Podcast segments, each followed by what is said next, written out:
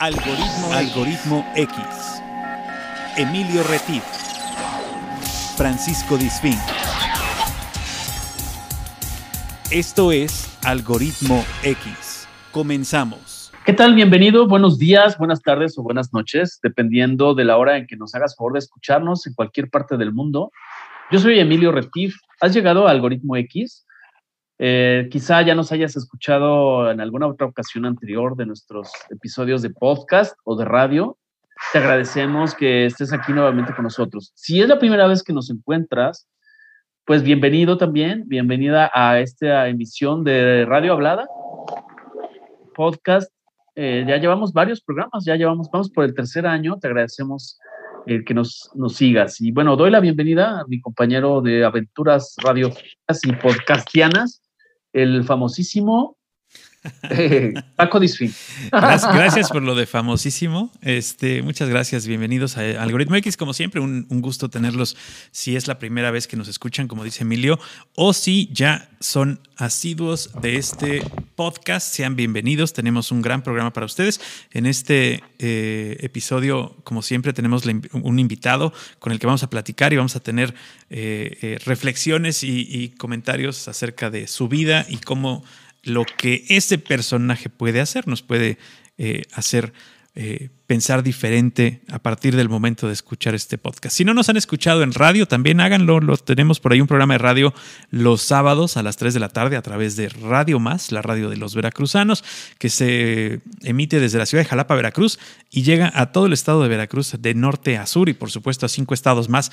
Y nos pueden buscar también a través de Spotify, poniendo en Spotify eh, Radio Más Algoritmo X. Y ahí salen todos los programas de Radio Más, que son contenidos distintos, un poquito más cortos, eh, y además por ahí con un espacio de música. Es bastante interesante, diferente este, este proyecto. Y por ahí tenemos otros proyectos que ustedes pueden encontrar en la página de Facebook, ¿verdad, Emilio? Exacto, síganos en Algoritmo X en Facebook, ahí vamos publicando toda la parte. Paco y yo somos recolectores de historias, de historias de vida que algunas son reflexivas, como la de esta tarde, noche, día, eh, que genera conciencia eh, y nuestros invitados son los que construyen los contenidos. Nosotros somos solo, solo somos el vehículo que abre micrófonos y que lleva este tipo de cosas. Y bueno, el tema de hoy, el tema de esta tarde, para que estés con nosotros, es mm, de generar mucha conciencia. A mí me la está generando al, al conocer toda, todo este tipo de temas. Yo le pondría, si tuviéramos que ponerle un hashtag, yo le pondría una etiqueta, un hashtag que sería Unidos por el Autismo. Y es algo, eh, próximamente, el 2 de abril, es el tema de generar conciencia sobre el tema del, autismo, la condición de eh, este espectro, este espectro eh, que es justamente el autismo. Es un tema neurobiológico que tiene que ver con la percepción y la socialización, encontrando las raíces, las raíces de lo que significa autismo o por qué se llama autismo, tiene su origen en, el griego, que significa autos, significa lo propio, uno mismo. Y bueno, esto tiene que ver con, con una serie de cosas que, analizando los antecedentes, el contexto, pues el primer caso, la primera persona, al menos documentada, con autismo, eh, eh, fue en 1933, más o menos. El primer caso de autismo se dio en Mississippi con una persona de nombre Donald Gray Triplet. Y bueno, este, también el primer caso documentado, porque luego parte de la idea de generar conciencia es ir integrando la información para, eh, para poderla comprender mejor. El primer caso descrito, digamos, científicamente, también se habla de 1945. Entonces, pero voy a recuperar antes de presentar a nuestra invitada, que es un caso muy especial. Les pido que le pongan mucha atención y lo difundamos para generar esta conciencia. Eh, tenemos a una primera persona de Cambridge que se llama Therese Joliffe, que es una persona que es la primera en el mundo que puede obtener un grado de doctorado eh, en la condición de tema de autismo. Y ella tiene una frase que dice, si las personas pudieran experimentar durante tan solo unos minutos lo que es el autismo, podrían saber cómo ayudar. Y justamente es el tema con que pretendemos ponerlo aquí, en esta conversación. Bueno, yo doy la bienvenida a Michelle, a Michelle que nos va a ir contando una historia que nos va a dejar mucho de aprendizaje. Michelle, bienvenida. Ella tiene 43 años, eh, me autorizó mencionar su edad. Es una persona joven, eh, tiene dos hijos, uno de 11 años y otro de 14. Ellos se llaman Sebastián y Esteban. Pero bueno, le quiero dar la bienvenida a Michelle. Michelle, ¿cómo estás? Bienvenida a Algoritmo X. Muy bien, gracias. Me da mucho gusto. Me gustaría preguntarte, Michelle, eh, además de darte la bienvenida, si tú en tu juventud, en tu mayor, juventud, em, habías escuchado, habías tenido una referencia en algún amigo, familiar, etcétera, de alguien que viviera con la condición de autismo, del, em, de autismo, exactamente. Adelante, Michelle. Ah, no, o sea, en realidad nunca conocí a alguien con autismo. Conocí a otras, otros problemas porque en algún momento tenía amigos que sus hermanos o alguien tenía parálisis cerebral y otros problemas de desarrollo, pero no, no así como tal, autismo no. No lo conocía antes. antes de ser mamá, no. Ok, y esta, eh, esta eh, eh, primer contacto que tienes con, con, el autismo, así como nos dices que fue hasta tener, hasta tener a tus hijos, ¿en, qué, ¿en qué momento se da? ¿En, qué momento tú tienes esa, te lo dijo alguien, tú te diste cuenta, hubo acciones que, que lo, lo, relataron, lo, lo, delataron, o cómo fue? bueno, ellos, ellos son diagnosticados, bueno, el primero yo tuve el primer, mi primer hijo cuando yo tenía mm, casi 30 años. Entonces, eh, ellos, bueno, principalmente su desarrollo de bebé pues, son normales, ¿no? O sea, bueno, regulares se podría decir, que es una palabra común, que es este, mm, físicamente ellos no tienen ningún defecto congénito ni nada, ni una malformación. Entonces uno no se da cuenta de eso hasta cuando ya hacen algunas valoraciones psicológicas o en su caso, en mi caso, me di cuenta cuando eh, no jugaba con otros niños o no respondía a lo que le preguntábamos. ¿A qué edad? Y entonces el, el, calvario empieza como a los dos años y medio. Okay, o sea, a esa edad empezó. E, el, proceso de su desarrollo era, digamos, normal, porque así, digo, yo sé que soy raro, pero el proceso de su, desarrollo era, era, igual, o sea, era, era, igual a los demás niños hasta ese momento. Ajá, era común, o sea, ellos gatean, balbucean, empieza así, eh, o sea, mis hijos sí empiezan, sí tienen eh, lenguaje, hay muchos que no lo pueden desarrollar, pero los míos sí, dicen mamá, papá, o sea, cosas de agua, eh, las, bases, las básicas de bebé. Y físicamente, pues, eh, o sea, pueden, ellos sí pueden moverse, sí pueden, gatearon, caminaron como cualquier otro niño a, a las determinadas edades. Y ya después, pero en la parte social es cuando uno se da cuenta que este, cuando a mí me decían en la escuela o en la guardería, porque iban en la guardería, me decían, tu hijo este, lloró porque no sabemos por qué, pero empezó a llorar inconsolablemente. O tu hijo no se acerca con otros niños y quiere estar solo. Y, o no quiere jugar, no quiere como pertenecer al juego y se aísla. Entonces, esos son como a los dos años, o sea, su desarrollo físico es normal, nada más en la parte social es cuando uno se da cuenta que hay factores que no están como regulares, ¿no? O no es común. Claro. Oye, perdón, Michelle, y el primero de los dos, el que tiene 14 años actualmente, em, ¿cuál de los dos es, Sebastián o Esteban? Esteban. Esteban. Ok, cuando Esteban, eh, tú nos estás narrando esta, esta primera, este primer contacto, a partir de lo que te dicen en la escuela, en lo social. ¿cómo es la interacción con ustedes como padres? O sea, eh, la interacción está bien, o sea, porque yo lo que he leído es que, por ejemplo, el mundo para ellos parece estar en silencio, ¿no? Eh, y pues además tiene como en el ambiente sensorial, o sea, los ruidos, las palabras. Platícanos un poco también cómo era la interacción con, ustedes o con su primer círculo familiar, en el caso de Esteban.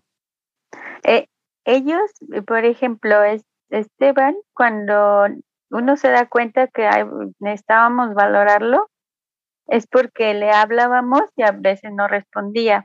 O sea, le decíamos, oye Esteban, ven, y él estaba, no sé, en medio de, estaba viendo una pared y de ahí ya no se movía, ¿no? O sea, no importa si le hablaste o no, le puede uno hablar como tres veces y él está fijo en un solo, su vista está fija o está con sus movimientos estereotipados. Hay movimientos estereotipados donde son aleteos y empiezan a aletear con las manos o empiezan a chisquear los dedos o empiezan a saltar. Y entonces uno le habla, no responde. O sea, tal pareciera que no estuviera con nosotros. Eh, hasta después cuando ya le llamas la atención o lo voltea a su carita y le dice, Esteban. Y entonces ya te voltea a ver y ya dice, ah, sí, eres tu mamá. Pero eh, la interacción con nosotros sí es como más cercana que como puede tener con otras personas. O sea, ellos sí aprendieron a, a solicitar las cosas que a lo mejor necesitan, por ejemplo, agua, comida, todo eso. Sí las pidieron porque, en, como decía, ellos sí desarrollaron una parte del lenguaje desde un principio, porque yo cuando vi que tenían un como, es como le llaman, que hay un retroceso como a los dos años y medio, tres, que todo empieza a seguir, de, siguen hablando lo que sea, pero como que se detienen. Ya no siguen estructurando un lenguaje, ya siguen hablando como niños de dos años. Ellos ya tienen a lo mejor cinco y no estructuran un, un enunciado, no pueden decir, mi mamá me ayuda a, ir a la escuela. O sea, para ese enunciado eh, no lo estructuran. Ellos nada más dicen escuela o mamá o, o palabras sueltas, ¿no? Donde uno, pues ya como los conoce, pues ya sabe perfectamente lo que quiere decir, pero eh, eh, con nosotros, yo, yo en esa parte que eran dos años, tres años, empezaron a ir a terapia del lenguaje porque yo vi que su lenguaje era como muy escaso y no había un desarrollo. Primero decían que era un, un, un problema de desarrollo en lenguaje, porque gracias o sea, a esto que como no se ve uno, los papás luego no tenemos instrucción de algo, o como eres nuevo, piensas, no es que mi hijo está consentido, le dicen, no, es que está consentido ese niño y le dan todo, ¿no? Y por eso no lo estás motivando a hablar. O este lo cargas mucho o está haciendo berrinche. Los ruidos que también comentaban, eh, se tapan los oídos y hay motores que no los tolera o sonidos que no los tolera, entonces uno se da cuenta. Y uno como mamá dice, esto no, esto, esto está como raro. O sea, sabe perfectamente que esas cosas no se deben de ella, pero no sabes ni a dónde ir. O sea, es un calvario de andar de médico en médico. Bueno, con nuestro primer hijo así fue. Primero fuimos a, lenguaje de, a terapia de lenguaje, después comunicación, después fuimos con el psicólogo y hasta después, como un año de estar preguntando, ya lo valora una neuropediatra y tienen que hacer exámenes psicológicos de, ah, bueno, a lo mejor es esto, a lo mejor es el otro y hasta que ya caemos en el, lugar adecuado, es cuando ya se ejerce una terapia o ya hacemos acciones para y ya nos dan el diagnóstico. Pero también el diagnóstico es, pues sí, a veces cruel, porque cuando te dicen tu hijo no es, no es normal, dice uno, no, sí es normal. sí, sí, también estábamos terapia nosotros para la aceptación y saber control, todo. Entonces, no, eh, hay muchas familias que carecen también de información. O sea, hay comunidades eh, donde no viven en ciudad y a pesar de eso, porque estos nacimientos es, es uno por cada 150 o ya creo que ya está menos. cada 150 niños hay un autismo. Cada, cada año creo que va en crecimiento. Lo peor es que no sabemos cuál es la causa y ojalá un médico que sea súper brillante pueda encontrar la causa a, este, bueno, le llaman nuestro, un espectro autista, es un problema de desarrollo, ¿no? No es una enfermedad, no es un virus, no es, es una condición de vida ya este, para siempre. Pero aún no sabemos la causa. Michelle, en la primera etapa, cuando nace Esteban, que es esa, pues esa sorpresa, digamos, esa búsqueda, ese peregrinar, como le llamas tú, de médico en médico, y aparte entre las opiniones de la familia, ¿no? Que si es que los conscientes, es que no, o sea, todo el mundo da un diagnóstico y quien debe darlo a veces no lo da.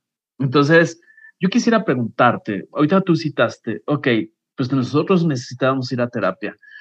¿Qué sentías tú, si nos lo quieres compartir, en el primer caso? Es decir, esta eh, madre primeriza se encuentra ante esta situación. Emocionalmente, ¿nos puedes describir que, ese es otro tema a trabajar, ¿no? Ajá. ¿Cómo te sentías en esta, en esta primera eh, enfrentamiento con un tema que estamos hablando? Tú dices, las estadísticas que yo veo es que es el 1.1 de los niños en México actualmente eh, se encuentra en esta condición. Eh, se estima alrededor de 400 mil casos, eh, según estadísticas que encontré por ahí.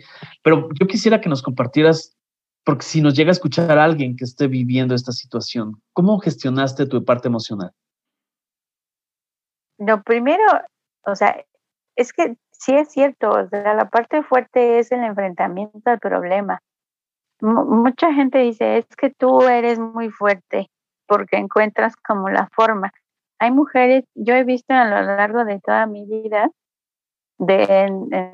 que hay grupos de apoyo y en las mismas clínicas de esas mamás acabadas, o sea, acabadas psicológicamente y no saben qué hacer. Pero eh, yo siento que no, uno no puede solo, tiene que buscar ayuda. O sea, tiene que buscar ayuda todo el tiempo.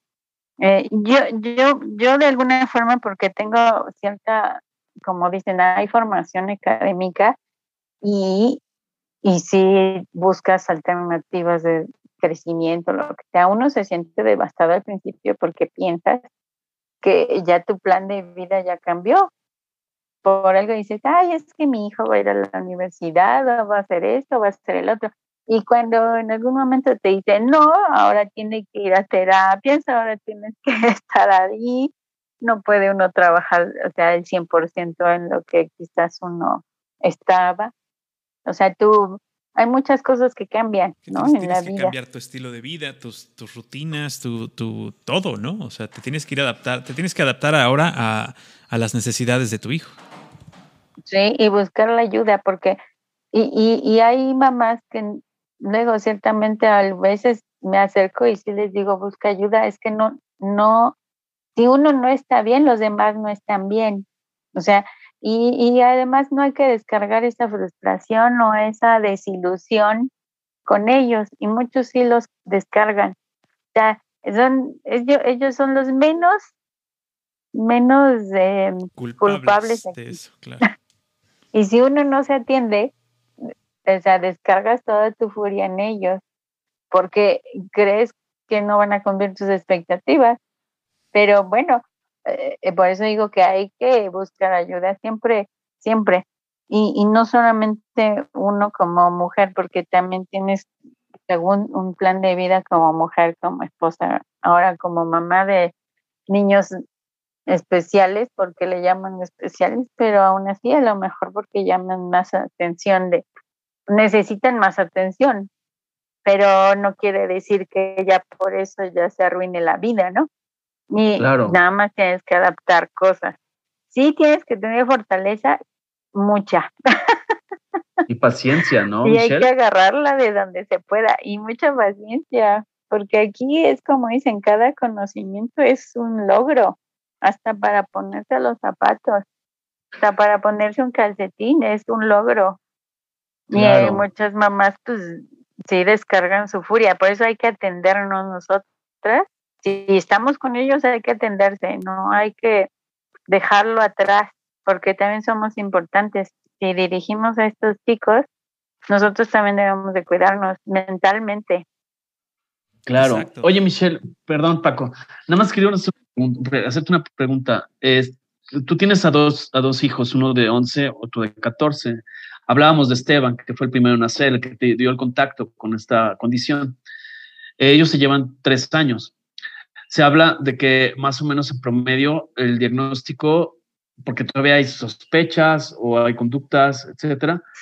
A los tres años más o menos es cuando diagnostican a, Esteban y es cuando llega Sebastián. O sea, fue ese proceso eh, de volver a empezar. Quisiera que nos platicaras un poco. O sea, cuando tú planeas o nace eh, Sebastián, pues de alguna forma y perdón la pregunta, pero de alguna forma eh, tú buscas estabilizar al hogar, ¿no? En ese sentido, pero te encuentras nuevamente con un caso. Sí, porque no este sabía. Ajá, exacto. Pero si nos quieres compartir esta parte de la historia, tú la quieras narrar emocionalmente, racionalmente. Sí. Adelante. O sea, el, o sea, cuando estábamos nosotros en el peregrinar de los médicos, no daban, no, sabíamos bien qué era. Eh, todo el mundo decía, es que necesita un hermanito y que es que para que no crezca solo. y empiezas a, dice, bueno, vamos a tener el segundo bebé, ¿no? Y eso fue antes de que yo supiera que tenía Esteban. O sea, eh, y cuando ya nos dieron el diagnóstico, yo ya mi embarazo ya estaba súper avanzado. Y si nos dijeron posiblemente si tienen otro hijo, posiblemente puede salir que también sea autismo. Y yo así, no. Eso, eso lo puedes, lo puedes saber, lo puedes saber por, o sea, es, es algo que, que, si tienes un hijo puedes tener otro hijo autista.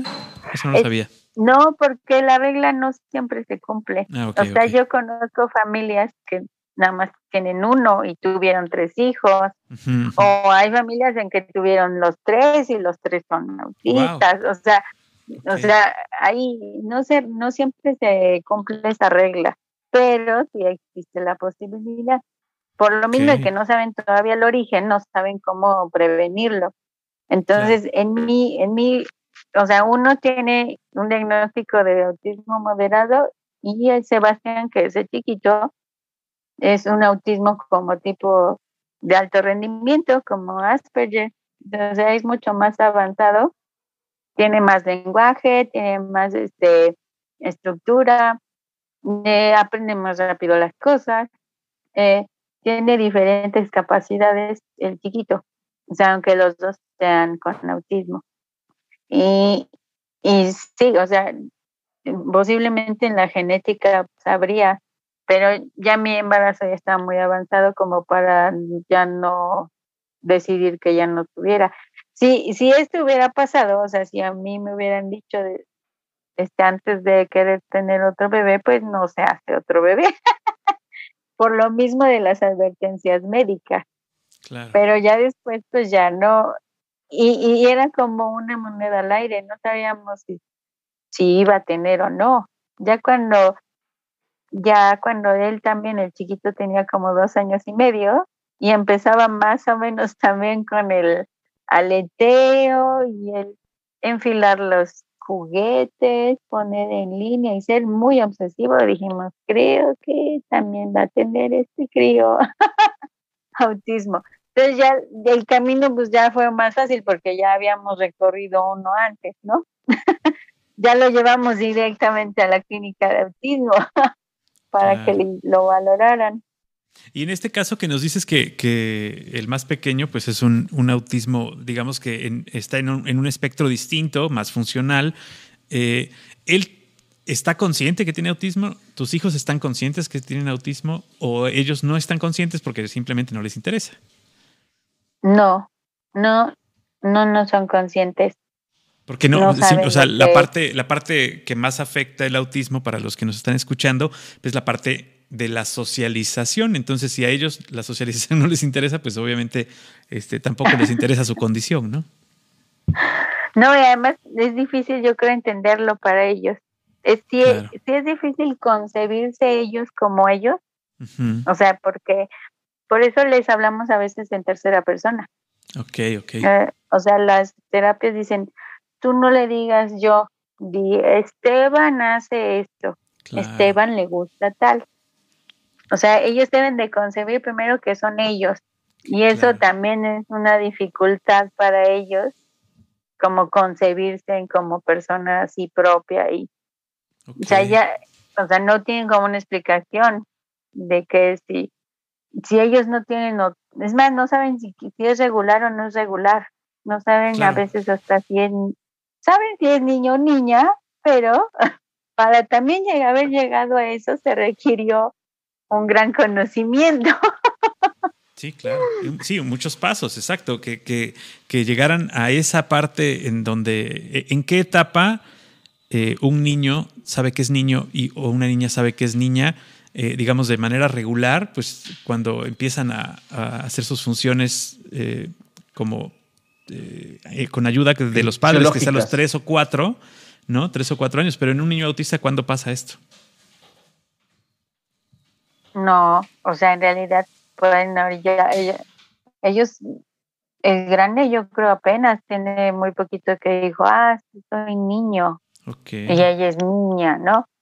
A lo mejor el chiquito como tiene más habilidad, dice, ah, sí, soy niño y, las, y, los, y apenas están en etapa de conocerse sexualmente, entonces eh, conocen las, no sé, la parte de sexualidad, pero no les interesa mucho que digamos, si no les interesa mucho interactuar con los otros, ah, sí es difícil para el nivel de ahorita que está como muy de moda, bueno, no sé, el bullying todo el tiempo ha estado de moda, pero Ahorita bueno, está, ahora, como, más está como más exacto. ahora se dice más, ¿no? Pero, pero siempre ha sido. Ajá. Oye, Michelle, ¿puedo saber cómo es la interacción entre Sebastián y Esteban? O sea, eh, tal vez con otros niños, no, pero al ser de su propio entorno familiar, eh, ¿cómo es la interacción? ¿Cómo se comunican ellos entre sí? ¿Cómo, no sé, conviven en una misma habitación? ¿Comparten juguetes? Eh, no. ¿No? o sea, no pues comparten juguetes, a veces juegan de que se persiguen. Y sí sabe el otro que existe. o sea, yo le digo, ve por tu hermano y va por su hermano. O, o si no está tu hermano, pregunta, ¿dónde está mi hermano? Pero conciben del hecho de que tienen que estar como juntos pero por la mayoría, es que Esteban es una cosa muy gigante, creció mucho, muy grande, y Sebastián es muy delgadito, chiquito. Entonces, luego abusa físicamente, no, no le gusta jugar mucho, porque el otro lo, pues sí, se defiende o le quiere quitar algo. Y sí conciben el hecho de que sean hermanos, o sea, como que así se buscan pero no juegan tal así como de que vamos a jugar juntos, no. Le llaman un juego simbólico, ellos no tienen, es más, hasta un juego simbólico es muy difícil, porque en sí su creatividad no es, bueno, yo creo sí tienen su propia creatividad, pero es muy repetitivo, es, monólogo, es un monólogo entre ellos, entre juegan, pero repiten cosas, ¿no? Repiten cosas que hayan visto y lo repiten y lo vuelven a repetir y lo vuelven a repetir. No es como construyen una historia en base en juego. Eso es, eso es como una, eso es como súper adelantado para ellos. O sea, más bien no pueden lograrlo o, o que lo notemos nosotros. Porque yo supongo que ellos lo piensan pero no lo manifiestan, ¿no? O sea, no, no, esa es, para ellos es difícil la expresividad. En cuanto al lenguaje, hay mucha gente que no tiene un desarrollo del lenguaje, hay muchos autismos de que no, no hablan absolutamente nada. Y bueno, en mi caso sí, por lo menos, pero no tienen un lenguaje simbólico, no pueden jugar entre ellos como, ah, vamos a ser piratas y vamos a, y vamos a explorar esto, no, o sea, no, es como muy repetitivo, repiten quizás una palabra y así juegan, pero, pero no interactúan mucho, o sea, como que se sienten mejor que cada quien en su cuarto, en su espacio, a veces están juntos y se toleran, pero les gusta más estar solos. Y, tienen una conciencia, hay una conciencia del círculo familiar, o sea, tienen una percepción de un círculo familiar, de estar tal vez que se sientan más seguros, que se sientan eh, diferentes o con más confianza, eh, o no hay una percepción del círculo familiar. Sí, por ejemplo, también dicen que el autismo son fríos y no les gusta que los agarren, ¿no? No les gusta el contacto. Que los toquen, ajá. Eh, pero en mi caso, como somos muy, este, sí, muy de beso y apapacho, a Esteban le gusta más, o sea, al mayor le gusta más que lo estén apapachando. Al chiquito no tanto, pero saben perfectamente que si estamos nosotros están bien. Si se va quizás con otras personas, empiezan a preguntar por nosotros. A veces se quedan con los otros abuelos, pero en realidad se sienten bien si está ya sea mamá o papá. Y si saben que están en un ambiente de riesgo y lo manifiestan cuando hay gente que no conocen, ¿no? Claro. Dicen, ¿y qué pasó aquí? Entonces se ponen nerviosos. Ok. Oye, y en el caso de los dos, o sea, ha sido un proceso que les ha permitido eh, incluirlos en un sistema escolar regular o se ha tenido que optar por una situación de una educación especial. Es decir, ¿qué tan inclusivo es el sistema educativo? Eh, platícanos un poco si ellos asisten regularmente a un colegio. ¿Cómo es este proceso de educación para tratar de trabajar la autonomía de ambos, de Esteban y de Sebastián? Sí, pues ellos eh, en, el, en preescolar fueron una, una escuela regular, es decir, una escuela CEP normal, donde existen todos los niños cualquiera, ¿no? O sea, regular. Ahí hay apoyo psicológico, bueno, apoyo para niños, pero eh, nuestro sistema educativo sigue, si de por sí en sistema normal o regular hay deficiencias, peor para un sistema educativo especial. O sea, en realidad no hay una estructura. Hay, después ellos pasan a un centro, porque los colegios privados son muy caros en México para escuelas especiales. O sea, esa es una realidad. Si uno quiere tener a su hijo en una escuela especial privada, requieres de tener fácil libres de tu quincena unos 30 mil pesos, porque eh, las colegiaturas son muy caras y más porque los colegios son y además te piden como cosas muy extraordinarias, ¿no? Y, y, y, la verdad yo mis medios como para tener a dos, pues es muy difícil. y, y se fueron a la CEP. Hay unos centros, se llaman centro, centro centro múltiple y son de la CEP. Sí, los CAM, los, los, centros de atención. Ajá, los CAM. Y allí los atienden. ¿Por qué me voy a un CAM? Porque ellos también fueron a una escuela regular y también le hacían bullying. O sea, los sí abusan de ellos, los niños, si los maltratan también. Si a un niño, si para un niño normal es difícil, yo creo que también para ellos más, porque no te no pueden expresar lo que les hacen, no pueden decir, no pueden a veces ni defenderse. Por eso me, los llevo al camp y ahí, bueno, pues ahí tienen su desarrollo igual como en la escuela, tienen horario escolar normal.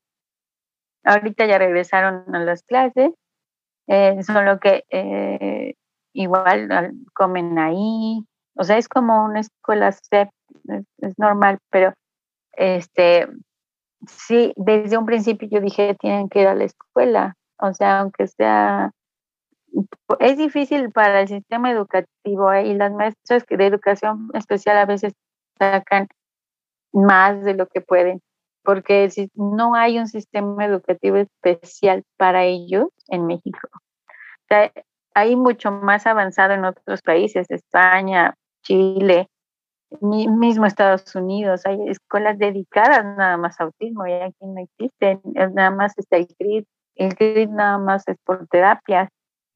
Y hay una cierta edad, no, no aceptan ya edades más grandes, ¿no? Y, y los colegios particulares pues son inalcanzables, son, son fuera del sector que no lo puede hacer, ¿no?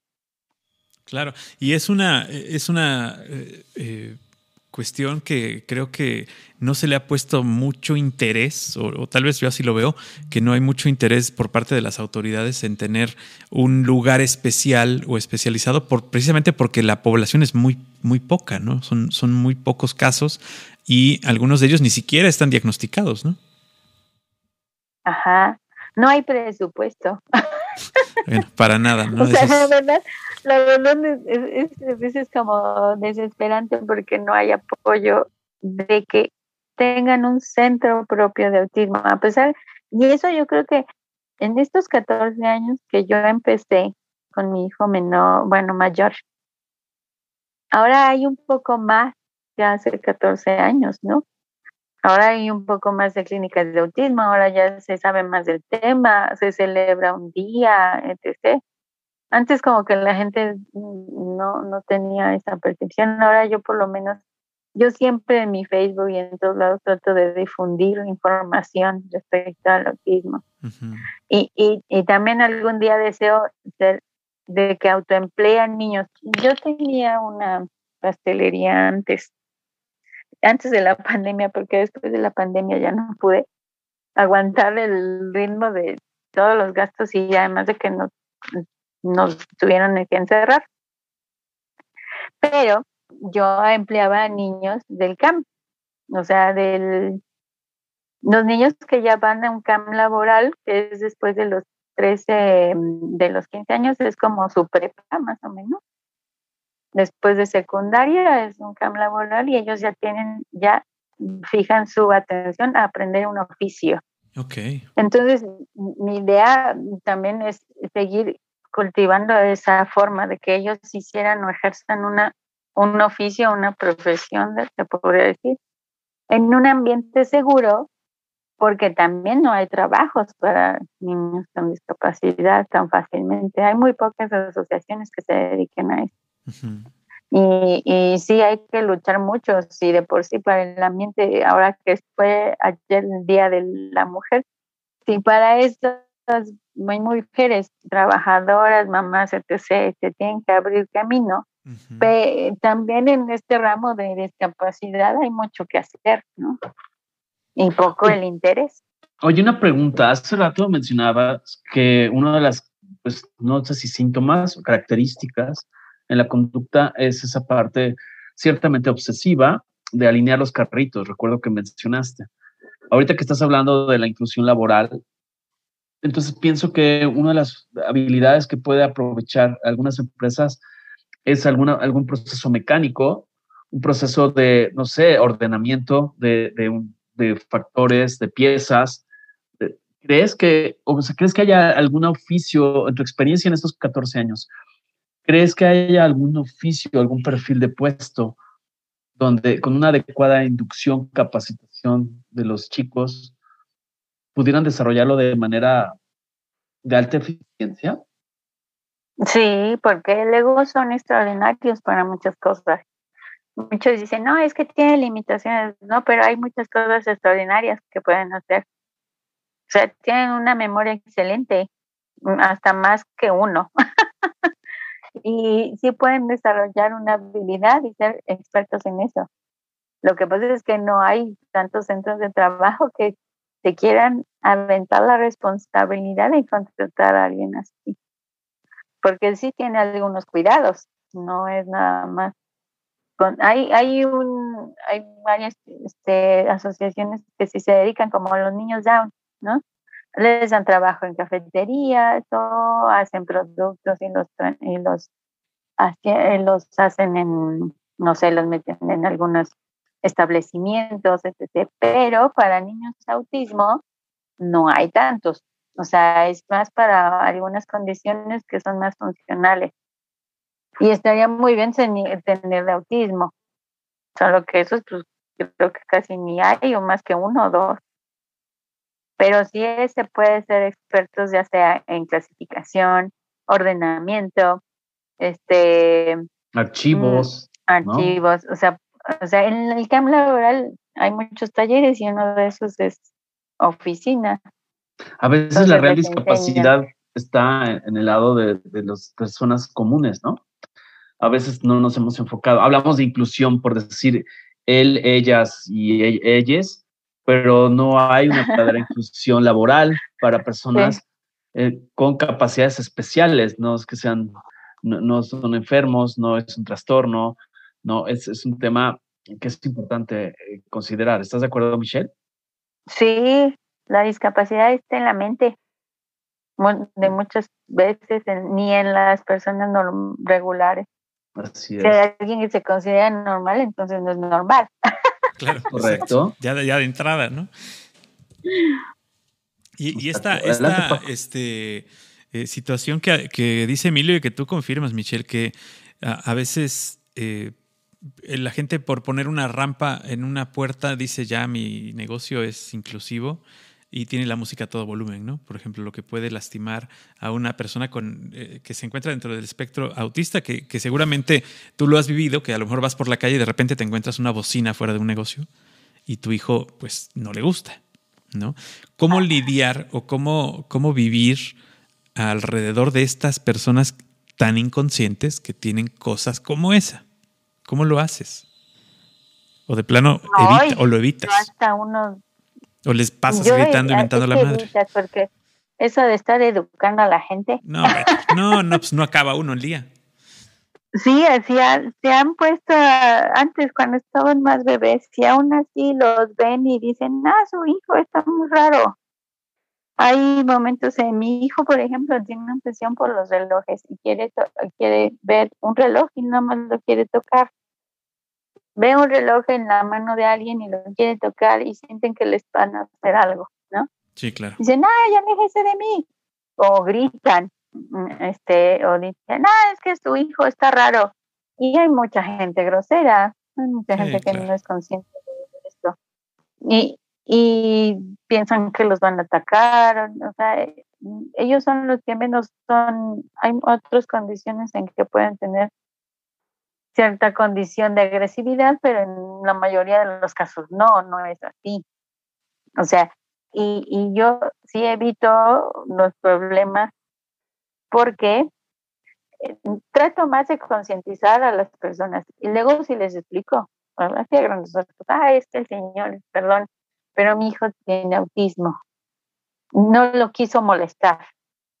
Y así me dijo, ah, sí, bueno, y hay gente que sí lo entiende y hay gente que dice, ay, pues no debería de sacarlo a la calle. O, o sea, son muy groseras. O sea, hay mucha gente grosera. Sí, qué terrible. Fíjate que eso que estás diciendo y es una invitación, por eso quisimos platicar contigo, Michelle, porque justamente es construir una sociedad más compasiva y eso siempre, ya lo hemos mencionado en algún par de programas anteriores, entendiendo la compasión no como una lástima, porque no es el sentido de la compasión si la escuela nos enseñan o en la familia nos enseñan en el sentido de las palabras, la compasión es compartir la emoción, la sensación de otra persona, de otra familia. Eso es la verdadera, el verdadero sentido de la compasión. Es decir, si un niño se me acerca o una persona adolescente se me acerca a tocar mi reloj, debo tener la inteligencia y la, compasión para entender y saber diferenciar eh, un riesgo de una empatía, que esa es la otra palabra, hablamos mucho de la, empatía, la gente dice, ponernos en los zapatos de los otros. ¿Realmente nos ponemos en los zapatos de los otros? ¿Realmente somos generosos? somos compasivos, somos humildes, es decir, em, somos humanos. Recordemos que la razón aparentemente es algo de lo que nos diferencia del resto de las especies y a veces parece que es lo que nos empantana como seres humanos. ¿Qué piensas tú como, como madre ejemplar, que yo te aplaudo y te oigo y te, te admiro, te acabo de conocer y te admiro tremendamente? Eh, ¿Qué les puedes decir a estas personas? Esa falta de humanidad yo creo que la tenemos todos en todos los aspectos y ahorita con la guerra y lo que sea y, con lo que pasa con el estadio, con lo que pasa luego día a día. Creo que hemos, hemos perdido esa parte sensible de ser humanos, de ser hermanos, la gente. No ven como si un, tú estás bien, yo puedo estar bien. El bien común, ¿no? La buena intención. Hay gente que siquiera este, te aplasta y sin ningún problema, ¿no? el chiste es que yo pueda sobresalir y tú no. O sea, esa, esa parte creo que también se genera por el tipo de educación que podamos tener, el tipo de... Bueno, en mi caso yo siento que también un gobierno que se para no ayuda, ¿no? Eh, las instituciones educativas, tu forma de vivir.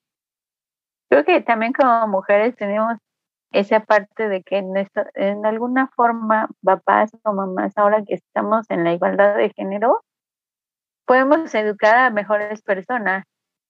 Pero si uno no se lo concibe así, o sea, si uno no lo ve, que al fin y al cabo el otro va a desarrollar amistad contigo si tú le proporcionas también esa, esa sinceridad o ese mutuo respeto, ¿no? Pero cuando quieres, quieres este, fregar al otro, pues es imposible. O sea, nunca vas a tener paz. Entonces, los niños como ellos en realidad necesitan un ambiente estable, porque ven inestabilidad o ven hasta peleas. No digo que siempre ha sido un color de, o sea, un, un color rosa todo el tiempo en la familia, porque también hay discusiones, también hay este eh, desacuerdos, también hay momentos en que uno se separa mm, y ellos lo sienten, sienten, aunque no lo digan, sienten el ambiente y tratan de estabilizarlos, a pesar de su condición. Y si, y uno tiene que ser lo más, tiene que ser muy, muy maduro como para sobresalir y decir, esta situación debe de parar y no podemos hacer eso. O sea, si a nosotros nos atacan, no puedes seguir atacando. Si a nosotros nos pueden hacer eso. Si, si la otra persona no sabe, pues hay que informarle si quiere, porque también no vamos a andar este, educando a todo mundo, nada más con nuestra familia. Y, y, ya la difusión es parte del show de, siempre, pero sí es una cosa que nos falta mucha humanidad en muchos aspectos, el, respeto al otro ser humano, porque y la, y la forma de educación, creo que también es importante una buena educación en cuanto a eh, el derecho de la gente, de los niños, de las personas yo creo que eso es básico, porque si no tiene educación mejor, ni para qué batalles, mejor desapareces de ese círculo. Exacto. Porque luego es tan desgastante andar lidiando con la gente. Oh, sí. Yo no, o no me gusta el círculo donde está muy hostil. Digo, no, mejor huyamos de este momento y si quieren, si no quieren hablar o no quieren informarse, pues mejor para que me desgasto, ¿no? Y como dicen, haz bien y haz bien y te va a ir bien. Si no, no. Claro. Y, y hay buenas acciones como malas, ¿no? Claro. Sí, claro, es un círculo, un círculo virtuoso, ¿no? Es un círculo de si yo hago bien, pues me tiene que ir bien, o por lo menos no me tiene que ir mal, ¿no? Eh, pero si andas, como dices tú, por la vida pensando a quién fregar, pues obviamente nunca vas a acabar, porque te vas a encontrar a muchos, a muchos a los que quieres quitar del camino, y eh, andar educando a la gente, la verdad es que tampoco es algo que uno quisiera hacer todos los días. Pero en, el, en la cuestión de lidiar con pues la realidad, porque la verdad es que no puede, no, ¿qué más quisiera uno que comprarse una isla e irse a vivir ahí eh, con la gente que es buena, ¿no? Pero pues no se puede, ¿no? no hay que tener una, un contacto con la realidad y eh, en ocasiones, pues, eh, nos vamos a topar con estas cosas. ¿Qué consejo le darías como madre de niños con el espectro autista? ¿Qué consejo le darías a la gente que no conoce del autismo y que pues se pueden topar o encontrar con alguien que tenga este, esta, eh, este, esté dentro del espectro o tenga un familiar? ¿Qué, qué, cuál sería tu consejo como madre de, de, de madre a madre para saber qué, hacer en un momento de encuentro. Sí, pues yo a muchas amigas que están compartiendo conmigo el sentimiento de ser mamás con niños con autismo, siempre digo, este, tú debes también de cuidarte. tú debes de... Esto no es una desgracia familiar, no es una cosa que nos pueda derrumbar. Ni que se tenga que esconder. Yo creo, ajá, esconder. Porque hasta a veces también la, la familia esconde tu, tu condición, ¿no? Por ya sea por miedo a la crítica, porque ay, no me vayan aquí a juzgar que creemos que somos locos y que e, este estas personas son malas para nosotros. Bueno, en fin, mil y un cosas que uno trae también de su sus creencias, pero a la vez dices, mm, eso no vale la pena, no, lo único que vale la pena es lo que puedas dar de amor a la gente. Y, y nosotros, yo como mamá, le digo a otra mamá que a veces nos sentimos tan cansadas con esta situación, pero viéndolos a ellos, de alguna forma, tú eres la única, o en este caso, o el papá, son las únicas personas que ellos ven como su seguridad, su mantenimiento, su amor van enfocados a ti. No hay nada, no hay ser más importante para ellos que los papás o que quien los cuide. Y eso es, dice, eso no tiene valor. Y eso es un motor que te ayude a que todo el problema, toda situación, cansancio físico, emocional, te saque, porque si para ellos tú eres lo más importante, ¿qué más se le puede pedir también a la vida? O sea, dices, hay que sacarlos, o sea, a nadie más le puede pedir ayuda más que a uno. Y si tú te sientes también cansado de, estamos cansados y estamos de hartos de una situación, salte a hacer algo, una actividad, tienes que dedicarte también tiempo a ti, porque si no, es lo mismo, no vas a descargar tu frustración con ellos. Y tienes que ir a una clase, y tienes que enseñar o tienes que prestar servicio social. Yo toda la vida fui scout, fui 26 años de scout. Y desde ese entonces, desde niña, sé que el servicio es básico para esta vida. El servir a los demás también te ayuda y te hace crecer como ser humano. Claro. Y de ahí la parte quizás humana que pueda tener. Si tú tienes una formación desde hace mucho de ese, la vas a seguir haciendo, vas a seguir creciendo con esto y le vas a tratar de educar así a tus hijos, aunque a veces los niños no lo entiendan de alguna forma, pero sigues cultivando esa forma de vivir para bien, servicio a la gente, servicio a los demás, a quien necesite, este, ayuda, trabajo, respeto hacia las demás personas, hacia los animales, hacia la misma naturaleza. todos somos un conjunto y, si, todos tenemos que estar bien para seguir bien todos. Si no, nos vamos a autodestruir y pues eso también no, se acaba, se va a acabar. Y esta vida es, es un parpadeo que por lo menos tienes que dejar presencia en algo de, ay, esa persona fue buena, o esa, o esa mujer dice, a nosotros también nos da una cosquillo de con quién se va a quedar mis hijos cuando uno no esté, porque necesitan esa atención. Entonces tiene uno que ir educando desde hace 20 años antes de que eso pase. Claro. Para que puedan ser suficientes. Entonces a las mamás de ánimo, porque creo que esto no se ha acabado hasta que se acabe. Claro. Y seguir echándole feeling Claro. Oye, Michelle, eh, estamos próximos, tú tienes un tiempo también establecido, eh, evidentemente. Yo te quiero agradecer, pero quiero hacerte una pregunta final.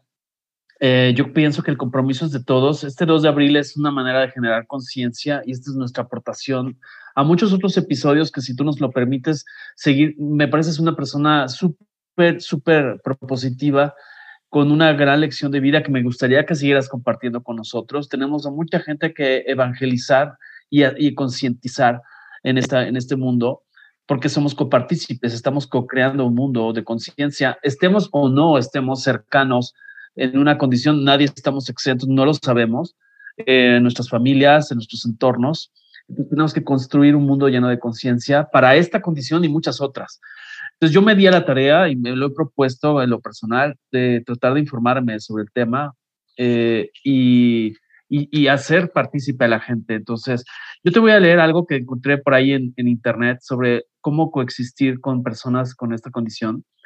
Por ejemplo, el tener eh, claro que el autismo no, no define a los niños, a los adolescentes en esta condición. Tenemos que entender que sus sensaciones son sin filtro, que su ambiente sensorial es muy importante, los sonidos, eh, los colores, las luces, etcétera, y que socialmente en los establecimientos, en las escuelas, en la vida, eh, tenemos que trabajar a esto. Eh, tenemos que entender que para ellos el, no es lo mismo el no quiero que el no puedo. Tenemos que acercarnos o cuando ellos se aproximen a nosotros, tratemos de hablarles en palabras sencillas. Ellos tienen pensamiento concreto, o sea, esas metáforas, alegorías, el sarcasmo, el juego de palabras, no lo van a entender. En su mente no lo van a entender. Tenemos que entender, saber escuchar y observar todas las formas de comunicación que ellos tienen. ¿no? El aleteo, la aproximación al reloj, a los objetos, la forma de ver. Tenemos que ser compasivos. Ellos piensan principalmente con imágenes. Em, tenemos que enfocarnos. Ese es otro de los grandes aprendizajes que yo me llevo y que comparto con la gente que nos escucha tenemos que enfocarnos en lo que ellos pueden hacer, en sus fortalezas, no en lo que no pueden hacer. Eh, tenemos que darles apoyo en las relaciones sociales, ser muy pacientes, ser inclusivos. Eso es lo que yo puse en mis puntos, pero quiero saber de tu parte, ¿qué otras cosas agregaría? Sí, muy lindo, muy lindo de, todo lo que se acordó yo también podría ser respetuoso a su persona, porque una cosa es que no sepan comunicarse adecuadamente y otra cosa es que puedas transgredir sus derechos, ¿no?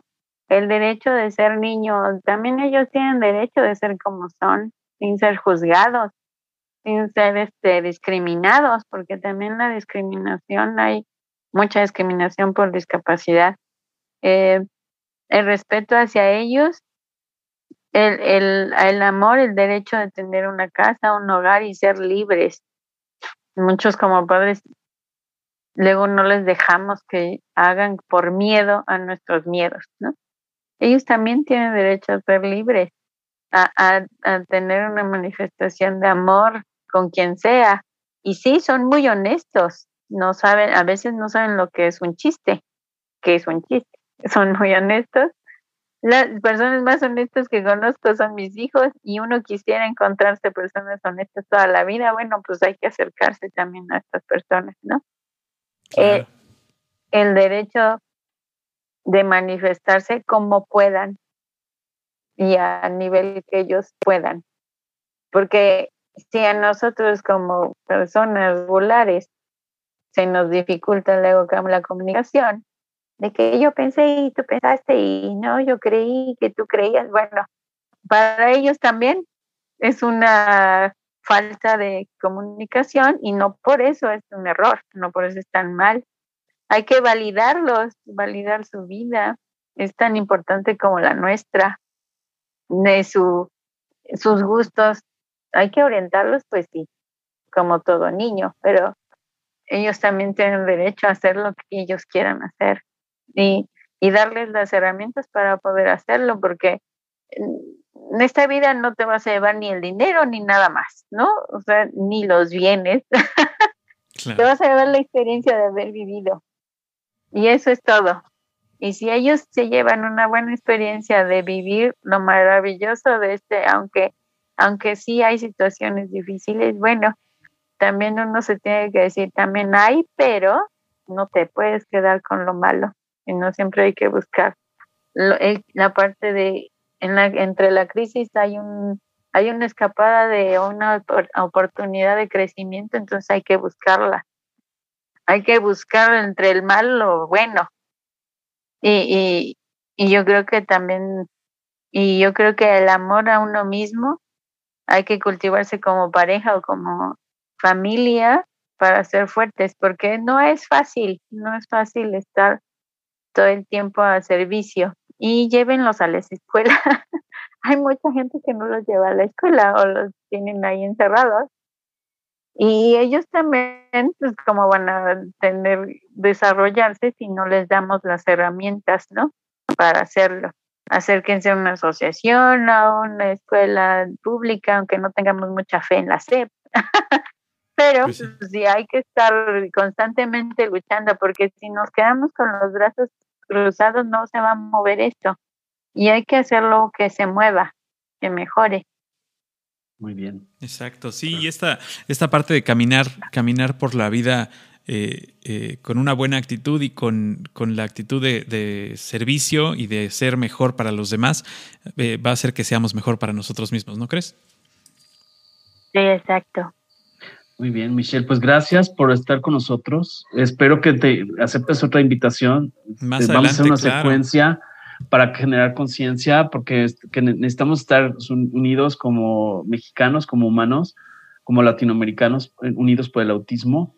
Simbólicamente damos inicio a esto a, a partir de estas fechas, porque el 2 de abril es el Día Internacional de, del, del, Autismo.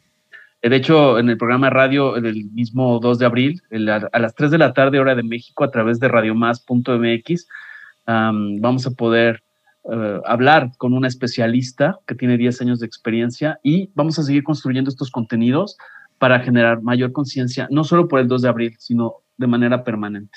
Claro. Michelle, que Dios te bendiga. Que las familias hay que educarse del claro. tema, porque luego lo dejan así a la deriva uh -huh. y no se informan.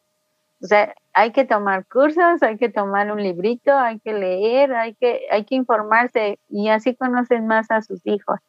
Claro. Entonces hay que informarse todo el tiempo. Sí, sí. Perfecto. Pues no se, no vamos a estar en contacto de... contigo para que nos ilustres de esta experiencia. y te reitero mi, ad, mi, admiración, mi solidaridad. Y que te tú, mando un abrazo. Y que tú puedas hacer el vínculo, que tú puedas hacer el vínculo para conocer a más personas y más experiencias acerca de esto. Y esto, al momento de transmitirlo, nosotros podamos eh, pues hacer nuestro, poner nuestro granito de arena para que la concienciación de, del espectro autista sea mayor. Sí, muchas gracias. Y, y sí, cuando, o sea, sí podría yo conectarme después en otras ocasiones, no hay problema. Sí, claro. y vamos a ir con foros diferentes. Algoritmo X lleva eh, conferencias a gente que estudia pedagogía, a gente que estudia psicología. Me gustaría que nos aceptaras, ya estaré en coordinación contigo eh, para establecer algunas fechas y, y seguir en estos formatos de, de generar contenidos edificantes, contenidos de reflexión social a través de, porque la vida es un algoritmo, por eso nos llamamos algoritmo X, y hay X cantidad de cosas por hacer en esta sociedad. Ah, muy bien, qué bonito. Sí, claro. Gracias, Michelle. Te mando un gran abrazo. Te agradecemos Saluda mucho, por Michelle. Muchas gracias. Y este, pues a ustedes, amigos que nos escuchan, recuerden comentar, compartir y primero, pues escuchar. Muchísimas gracias. Gracias. Algoritmo, Algoritmo X. Emilio Retif, Francisco Disfín. Esto fue Algoritmo X.